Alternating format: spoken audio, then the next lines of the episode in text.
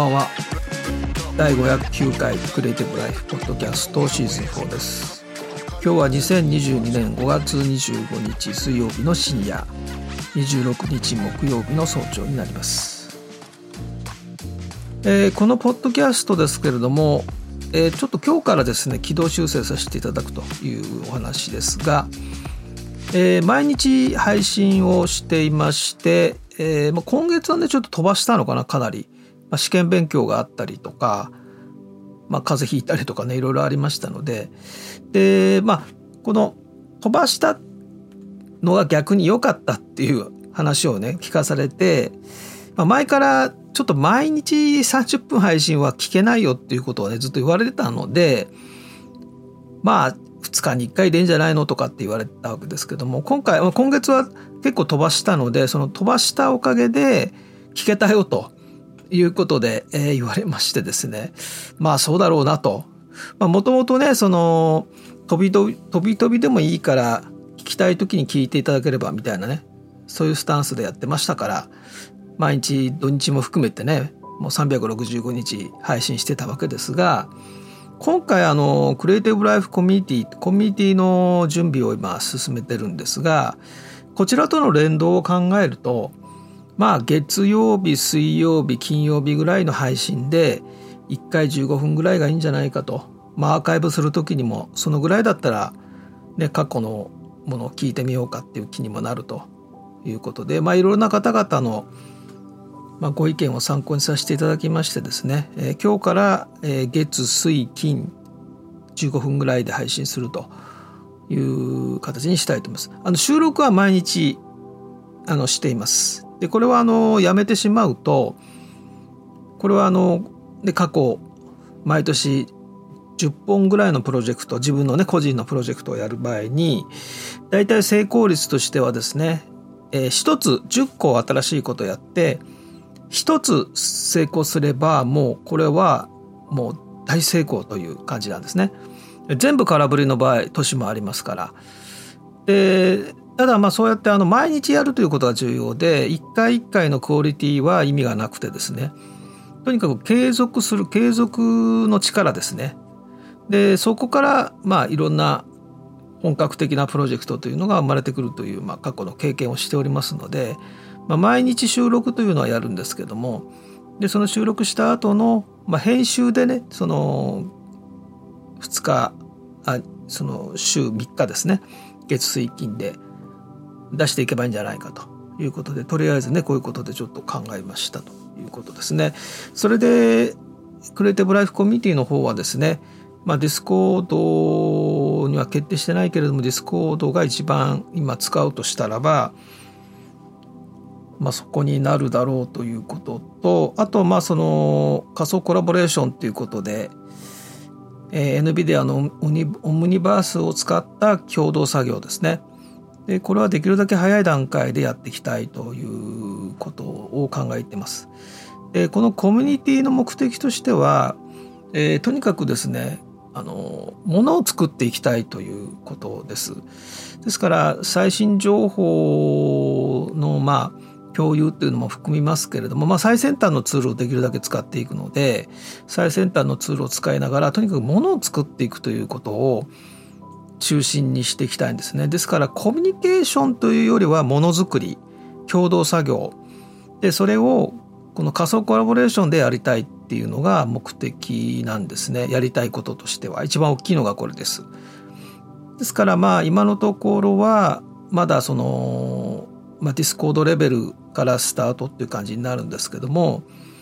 まあ準備整い次第ですねまあ今のところねオムニバースしかないんですね NVIDIA の。いろんなツールをこう接続してみんなで作業できる仮想空間で作業できるっていうプラットフォーム NVIDIA しかないので、まあ、NVIDIA のムニバースでということを考えています。でそういったコミュニティにしたいと思っておりますのでですからまあこのポッドキャストを軌道修正せっかくしましたのでそちらの方にちょっと寄せていきたいなと内容的に話す内容的にもですねまあ Adobe の新しいえサービスプロダクト最新情報を中心としてですねその周辺のまあ、最先端の技術の話であったりカルチャーの話であったり、まあ、デザインの話とデザインアートですねその辺は変わらないということで、えー、ですから、えー、今日が、まあ、もう日にちで言うと26日になってます木曜日ですよねですから次は金曜日ということになりますね。えーとですねちょっと気になったニュースといいますか、えー、東京都市大学がですね新しい学部を開設するということでこれは来年の4月ですね、えー、デザインデータ科学部っていうねデザインデータ科学っていうそういう学部が開設されるということででこれはですねえー、この文系理系問わず分析力想像力この2つを兼ね備えた人材を育成するためとで、えー、科目としてはユーザーエクスペリエンスデザインそれからソーシャルシステムデザインデータ科学そして外国語国際教養というこの4つですね。まあこれはねそんな新しい話でもなくてまあ、いろんな大学にこれに近い学部はあるんですけれども割となんでしょう最初からもう整理されてるというかもうその分析とデータつまりデータサイエンスとクリエイティブとというところに絞ってるあたりが、まあ、非常に整理されてるなと。で具体的にはですね、まあ、来年の4月東京都市大学横浜キャンパス。えー、入学定員は100名ということですね。分析力と想像力を兼ね備えた、まあ、人材と、まあ、データサイエンティストでもないデザイナーでもない、まあ、それが合わさった普通の人みたいなね。そういうイメージなんですがあのデータを集めるのはねかなり容易になってるんですよね。そういうツールもあるしいろんなやり方がありますね。で分析はねまだコモディティ化したツールがないしちょっと勉強も必要だし勉強したところでまあそれを実際にやるのも大変なんですよね。ちょっと敷居が高いと。だからここは学校できちっと学ぶところだと思います。で想像力ものを作り出すこれはもちろんそのデザインスクールがありますからそういったところであのクリエイターの方々っていうのはそのそういう学校出身の方はねまあその2年間なり4年間で学んで実際にそれで社会に出てまあクリエイターになってるわけですよね。でそれのにプラスこのサイエンスの部分データ収集データ分析そしてデータから発想力空想力妄想力でね形にしていくみたいなねまああのこういう学部はたくさんありますしまあそのそこからねいろんなあの優秀な人たちが出ていると思うんですけれども、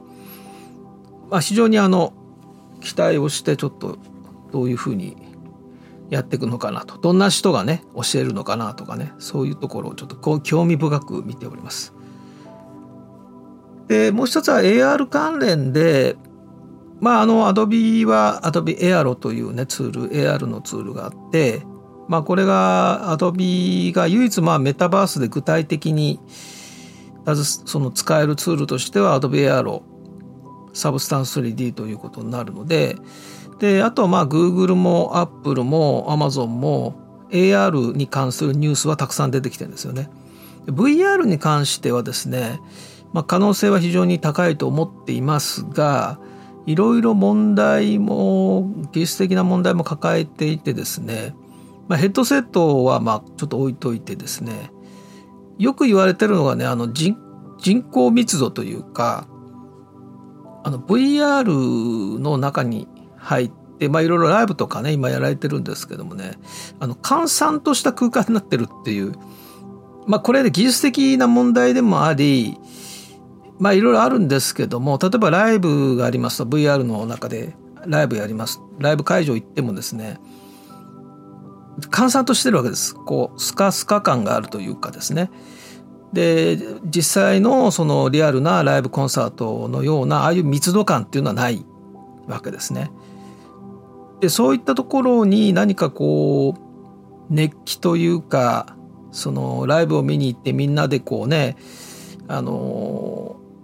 盛り上がるようなことが可能なのかみたいなところの結構そういう論文が出ていていわゆる閑散とした空間の問題ですね。VR のよくある。それはもうセカンドライフの頃からそう言われてるんですけども。まあ同時に入れる人数がね限られてるとか、まあ、いろんな技術的な問題も含めてですね。VR っていうのはまだまだ時間かかるかなという、まあ、そういう印象があるわけです。で一方で AR の方はもう完全にもうビジネスとして動いてるのたくさんあるのでですからまあ VR あの AR からやっていこうよということだと思うんですね。それで、えー、ファミツアップの記事今日の記事ですね、えー、ピクミンブルームを手掛けるナイアンティックが考える現実世界のメタバースと新たな AR 技術ライトシップの未来っていうことで、まあ、ナイアンティックっていうのは、まあ、AR をねもう本当に積極的に進めてきて、まあ、ポケモン GO でねあの、まあああいったあの VR ではないところで非常に実績を持ってるっていう意味でね注目してるんですけどサンフランシスコで、えー、このライトシップサミットっていうのがね、えー、開催24日25日ですねあこれもアメリカだからえー、あちょうど今やってるのかなじゃあっていうことですよね。でこのライトシップサミットであだからもう発表は終わったからっていうことですね。ライトシップっていうのは昨年の11月に発表された、まあ、AR 技術のプラットフォームの総称ですけれどもでその中で、まあ、今回ですね新しい技術としてえ、ビジュアルポジショニングシステム VPS というね技術でこれはプレイヤーの位置とか向きを判断して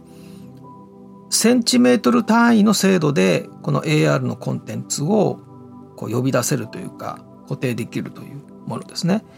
でこの VPS というのは現在東京サンフランシスコロンドンロサンゼルスニューヨークシアトルのこの5つ6つの都市そしてその中の3万以上のロケーションで使えるようになってるということですね。でこのライトシップこの VPS をまあ開発してる人たちとでこのユーザーの人たちをつなげるという試みとしてキャンプファイヤーというそのソーシャルシステムっていうね、えー、これも発表してますね。でこのねソーシャルいわゆるそのリアルワールドメタバースと、まあ、ナイアンティックが言ってるのは現実世界でのメタバースだからリアルワールドメタバースなんですよね。でこのキャンプファイヤーというのはこのリアルワールドメタバースにおけるホームページウェブサイトという役割同じ地域のプレイヤーがそのコンテンツを共有しでいろんな独自のイベントとかねミートアップを開催できると現実の世界でそのソーシャルなつながりを作っていくみたいな装置になってるということですね。こういったところはもうすぐにもうプロジェクトになりますよね。で技術が出て誰でも使えるようになりスマホ一つあればここがね重要だと思うんですよ。誰でも参加できるっていうところのその大勢の人たちが使うという実証実験的なねまあ、サービスをスタートさせながら、まあ、それがまあ大勢の世界中のたくさんの人たちがそれを同時に使って検証していくっていうことをやっていかないといけないと。だから一部の人だけが使うという感じだとねそういうふうにならないのでだからスマホ1台あれば誰でも参加できるっていうのは重要ででそれが今現実的にそれでできるのは AR なのでまあ、MR ぐらいまでいくかもしれませんけど MR だともうちょっとハードウェアを必要とすると思うのでまあそのね AR のところからっていうことで言うとナイアンティックのですね、えー、この技術というのは非常に今重要かなと思ってましてで Adobe はまどちらかというとね AR でこういったところのクリエイティブなツールとしてっていうそういうま位置づけになると思いますのでですから Adobe Aero もですねもっともっと進化して今ねあの何が問題かというと Aero でまあ AR のコンテンツ作ってですねでそれを誰か知り合いにそれをあの見せ見せる場合にねその受け取る側もエアロがインストールされてないとダメなんですよね。でそれだと面倒ですよね。アプリをインストールしないと体験できないってちょっと面倒なのででそれもすぐ飛んできたらブラウザーでねそのまんまあの開けないといけないのででそういったところはあのもうすでにそのいろんな記事になってますけど、まあ、エアロをバージョンアップしますよとバージョンアップした時にその AR がインストールされてなくても AR のコンテンツをそこで見れるようなそういう、まあ、仕組みにするということは言ってますのでだからそういうところをちょっと成長させていただいてでまあまずは AR という感じでしょうかね。ですから VR の場合はまあやっぱりヘッドセット必要ですしでそれなりの PC も必要だしっていうことでえー、まあ参加できる人がねちょっと限られてくるということなので、まあ、それはその規模でやっていかないといけないことなんですけれどもね、まあ、そういうことでちょっと優先順位的に言うとね、まあ、AR の方をまあちょっと優先していくような形になるということですね。で、えー、その28日にですね 3DCG 勉強会そして、えー、Photoshop ライブ続けてやるんですけれどもこれはあの金曜日の夕方にあの DM をお送りしますので、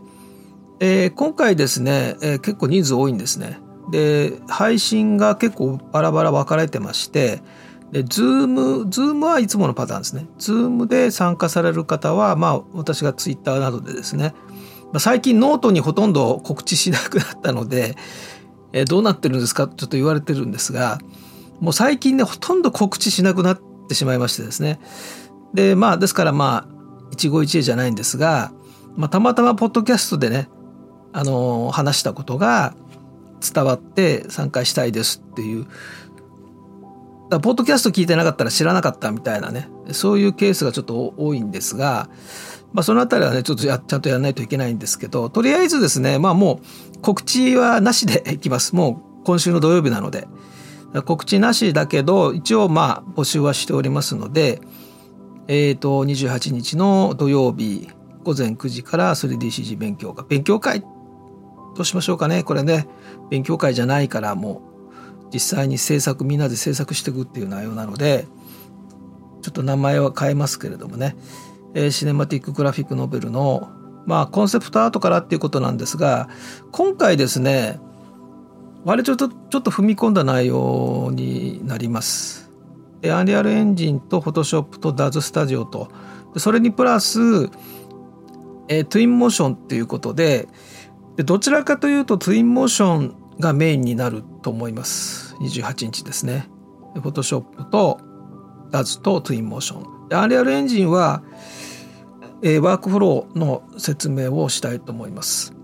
で来年の3月までにですね作品を完成させてでグローバルターゲットでちょっと作品発表するというちょっといろんなテクニック的なこともやっていきたいなと思ってましてそういった話を含めてやりたいと思ってます。フォトショップライブの方は切り抜き特集っていうことでね写真の切り抜きあの例えば髪の毛がこう風になびいていて背景がボケていてそのボケた背景と髪の毛が同化してるみたいなものすごい難しい写真の切り抜きはどうやったら可能なのかみたいなあたりをちょっと特集するという内容になってます。あのね今あのやろうとしてることの方向性としては普通に、えー、例えばチュートリアル通りにやればある程度もう理解ができて、えー、操作が習得できるというものは、まあ、たくさんねそういったコンテンツあります。まあ、ユーデミーにもねたくさんありますしまあ、Adobe の公式にもそういったチュートリアルもたくさんあってそれから YouTube で検索すればもうたくさんいろんな方々が親切にですね基本的なことを教えてくれる動画が出てきます。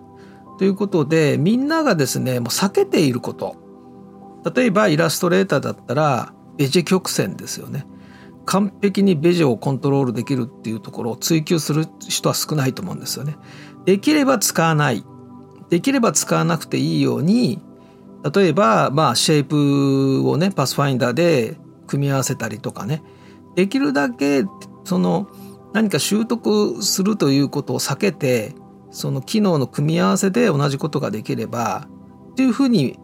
考えて皆さんやられているのでそのベジェ曲線をきっちりやろうっていうそういう方は少ないと思うんですね。であえてそこをやる。